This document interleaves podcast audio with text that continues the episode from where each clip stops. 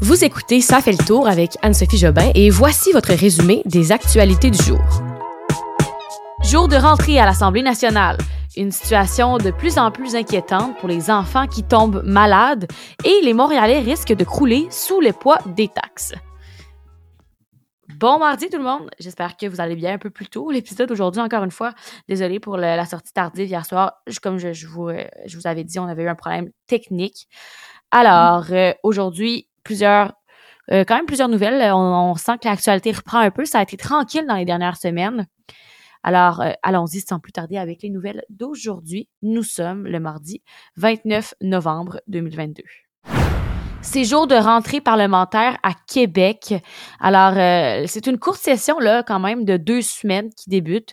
Le premier geste du gouvernement Legault, ça va être de déposer un projet de loi pour limiter l'indexation des tarifs gouvernementaux à 3 le 1er janvier. Donc ça, c'est la première chose qu'on va vraiment voir là, à l'Assemblée nationale. Mais aujourd'hui, ce qui a vraiment marqué la journée, c'était l'élection du nouveau ou de la nouvelle présidente de l'Assemblée nationale. Et c'est euh, Nathalie, Roy euh, contre... Euh, ben, en fait, on s'y attendait vraiment, là. Et c'est la députée de Montarville.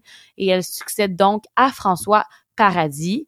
Et puis aussi aujourd'hui, les yeux étaient vraiment euh, tournés vers les trois députés du Parti québécois hein, qui ont toujours refusé de euh, jusqu'à maintenant de prêter serment au roi Charles III. C'est une condition essentielle hein, pour siéger au Parlement et ils ont finalement tout simplement jamais euh, décidé de, prêter serment et à la place de essayer de rentrer, ils ne se sont tout simplement pas présentés. Donc ils étaient absents aujourd'hui. c'était l'occasion quand même pour le chef Paul Saint-Pierre Plamondon là, de prendre la parole et il n'a pas pu le faire. Euh, donc, il est le seul parti là, à ne pas avoir eu ce privilège. À 15 heures, finalement, les trois députés ont fait un point de presse et ont demandé à la nouvelle présidente de les laisser passer. Ils ont dit vouloir siéger demain, euh, qu'ils ne prêteraient toujours pas serment au roi. Par contre, ce qu'ils ont dit, c'est que ce serait pas nécessairement demain, dépendamment si c'est une grosse journée pour François Legault. Il, le ferait plus jeudi. Là. Donc, jeudi, ça risque de brasser un peu. On va voir s'ils vont réussir à rentrer. Donc, comme je disais dans ce point, dans ce point de presse-là, il disait vraiment euh, à Nathalie Roy, laissez-nous rentrer, euh, s'il vous plaît, un petit message de même. Et on pense pas que ça va avoir lieu parce que l'ancien président de l'Assemblée nationale, François Paradis, avant de quitter, lorsqu'il a décidé de partir, là, il avait donné la directive à la sergente d'armes de l'Assemblée nationale de ne pas autoriser ces trois députés à entrer s'ils ne prêtaient pas serment au roi. Donc, pas sûr que ça va fonctionner leur stratégie. Ce sera à suivre jeudi. Les hôpitaux pour enfants sont débordés et euh, c'est vraiment pas drôle ce qui se passe. En fait, on se prépare au pire pour les prochains mois en raison des virus respiratoires. Il y en a qui disent que c'est un peu la même situation qu'on voyait en mars 2020 quand la pandémie a éclaté, mais là, c'était les personnes âgées et là, on le voit chez les enfants. Et là, quand je dis que c'est inquiétant, c'est qu'aujourd'hui, il y a des docteurs là, qui ont, partout au Canada, qui ont dit que si ça continue comme ça, il y a des enfants qui vont mourir parce que là, la crise est vraiment là, escalade de plus en plus au Canada. C'est vraiment pas beau ce qui se passe. En général, là, euh, avant, ce qu'on dit, c'est qu'il n'y avait jamais plus que de 30 à 40 patients qui sont malades, mais là, on est à euh, beaucoup plus. Les, euh, les, les, docteurs qui font des, des chiffres de 10 heures et plus, qui arrêtent plus. Euh, les hôpitaux, ici, là, on a le Montreal Hospital for Children qui aussi, ça déborde de partout. Donc, quelles seront les solutions? on ne sait pas trop pour le moment vraiment difficile aussi pour les parents qui n'ont pas de médecin de famille. Hein. Euh, des fois, ça aide beaucoup, mais dans ce cas-là, euh, si les, les, les parents n'ont pas de médecin de famille, ça peut vraiment être difficile. Euh, donc, des solutions, ça peut être de regarder les taux d'occupation. Mais dans tous les cas, si les enfants tombent malades, c'est un peu laisser, du laisser à vous-même, hein, parce que les urgences débordent de partout. Il y a beaucoup d'enfants sur les civières quand les journalistes se promènent dans les hôpitaux. Donc, à suivre, là, mais c'est vraiment une crise qui inquiète beaucoup, autant au Québec que partout au Canada les Montréalais vont un peu crouler sous le poids des taxes euh, cette année, en 2023. C'est une hausse moyenne de 4% pour les propriétaires d'immeubles résidentiels qui est annoncée pour l'année qui s'en vient. on parle de l'augmentation la plus importante des dix dernières années à Montréal. En 2011, c'était la dernière fois que ça avait été le plus haut. C'était à 4,3% puis là, on est environ à 4,1 Elle avait été de 2% en 2022 et en 2021, là, 0 alors qu'on était au plus fort de la pandémie. Euh, c'est la ville de Montréal qui a annoncé ça aujourd'hui en dévoilant son budget de 6,7 milliards de dollars pour l'année 2023. Il y a certains arrondissements qui enregistrent des hausses des taux de taxation de plus de 5% pour les immeubles résidentiels. C'est énorme. Pour le secteur non résidentiel, il y a des hausses qui peuvent aller jusqu'à 15% euh, La mairesse a mentionné aussi que la hausse du coût de l'essence qu'on doit mettre dans les déneigeuses, dans les camions de poubelle, ou aussi pour les matériaux de les coûts de matériaux de construction, pour les bibliothèques, pour les centres sportifs, et ça, ça a un bon rôle à jouer dans cette hausse assez marquante.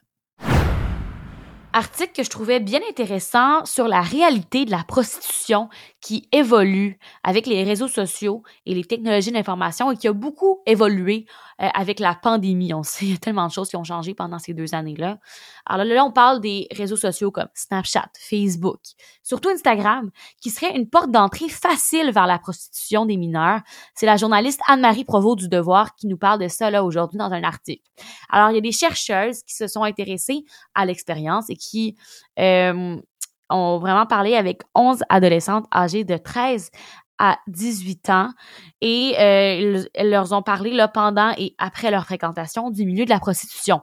Donc, euh, ils sont actifs, comme je disais, sur Facebook, Snapchat, Instagram et se font bombarder de messages de la part d'inconnus, des inconnus qui les complimentent sur leur apparence et qui demandent à mieux les connaître ou même qui sollicitent des services sexuels. Et finalement, quand euh, les jeunes les jeunes filles là, entrent là-dedans avec un proxénète, celui-ci euh, vraiment prend le contrôle total de ses communications. Donc, les jeunes filles ont un accès limité à leur compte sur les réseaux sociaux. Leurs mots de passe sont parfois modifiés à leur insu euh, par le proxénète et parfois celui-ci va publier euh, à leur place sur les plateformes et certaines se font carrément là, confisquer leur téléphone et finalement euh, les proxénètes aussi gèrent euh, la prise de photos et les annonces en ligne sur les différents sites d'escorte. Donc, vous voyez un peu, il y a un témoignage d'une jeune fille qui est dans cet article-là où elle dit qu'elle n'avait pas du tout accès à ses réseaux, sociaux, qu'elle ne pouvait même pas texter ses propres parents,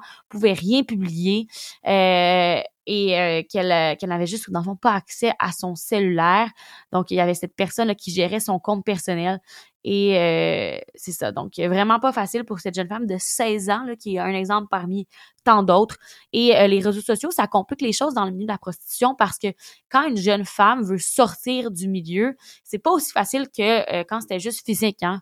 La jeune femme avait tout simplement, ben, tout simplement, on s'entend que c'était pas simple, mais avait euh, à, disons, déménager ou euh, faire une coupure physique. Mais là, ça fonctionne plus comme ça euh, avec les réseaux sociaux. C'est vraiment plus compliqué. C'est ce qui c'est ce qu'expliquaient des, des experts, des professeurs dans cet article que je vous conseille d'ailleurs d'aller lire. L'article est dans la description du podcast, comme d'habitude de tonnerre à la télé québécoise, disons-le comme ça, parce que vraiment, ça a beaucoup fait réagir aujourd'hui. Le départ de l'animateur Gino Chouinard de l'émission Salut Bonjour, ça a été annoncé, ce matin lors de son émission. Et euh, suite à ça, il a donné des entrevues, dont une à TVA Nouvelle, où il expliquait qu'il s'était euh, que pour lui c'était nécessaire de faire ce changement-là, de quitter la barre de l'émission. Il disait qu'il avait envie de stimuler son désir d'essayer d'autres choses. Euh, il s'était rendu compte que avec ce travail-là, c'était rendu quand même une routine, même si c'est un gros, gros métier. C'est qu'il trouvait qu'il ne risquait plus, n'osait plus. Il avait peur du risque et ça, ça lui avait même mené à écrire une conférence sur son parcours, une conférence liée à la peur qu'on a d'échouer dans la vie. Et lorsqu'il a travaillé sur cette conférence-là, finalement, il a pris la décision de quitter l'émission matinale. Il a aussi expliqué leur ressentir l'accumulation d'un poids mental lié à la cadence de travail pour être animateur d'une émission matinale. Euh, ça, je pense que je peux comprendre et que les gens qui travaillent tout le matin peuvent comprendre. Hein? Euh, imaginez là, euh, travailler tous les matins à 3 heures, se lever à les petites heures du matin, devoir se coucher à 8 heures. C'est pas un mode de vie régulier. Et des fois, on suit pas le même, disons, beat que les gens qui se couchent normalement à 10 heures, se lèvent à 8. Donc, ça peut être un peu difficile de suivre. Donc, Gino Schnorr qui veut vraiment avoir d'autres projets, on va sûrement pas le voir disparaître du décor, mais c'est sûr que pour lui, ça va être une pause. La bonne nouvelle, c'est que c'est pas fini, hein, c'est pour l'été 2024, donc il lui reste un an et demi quand même à profiter de ces moments-là avec euh, les téléspectateurs, avec son équipe. Mais voilà, Gino Chinoir qui a annoncé son départ ce matin. Et voilà, c'est tout pour aujourd'hui. Demain, ça risque d'être assez laid dehors, disons-le comme ça. Pluie, neige, on sait pas trop ce qui va se passer, là. C'est pas très clair. Mais euh, ça sera pas très beau et on va aussi avoir un rapport sur à quoi s'attendre pour la météo en 2023. Donc, on va suivre ça à l'épisode de demain. Bonne soirée tout le monde. Bye bye.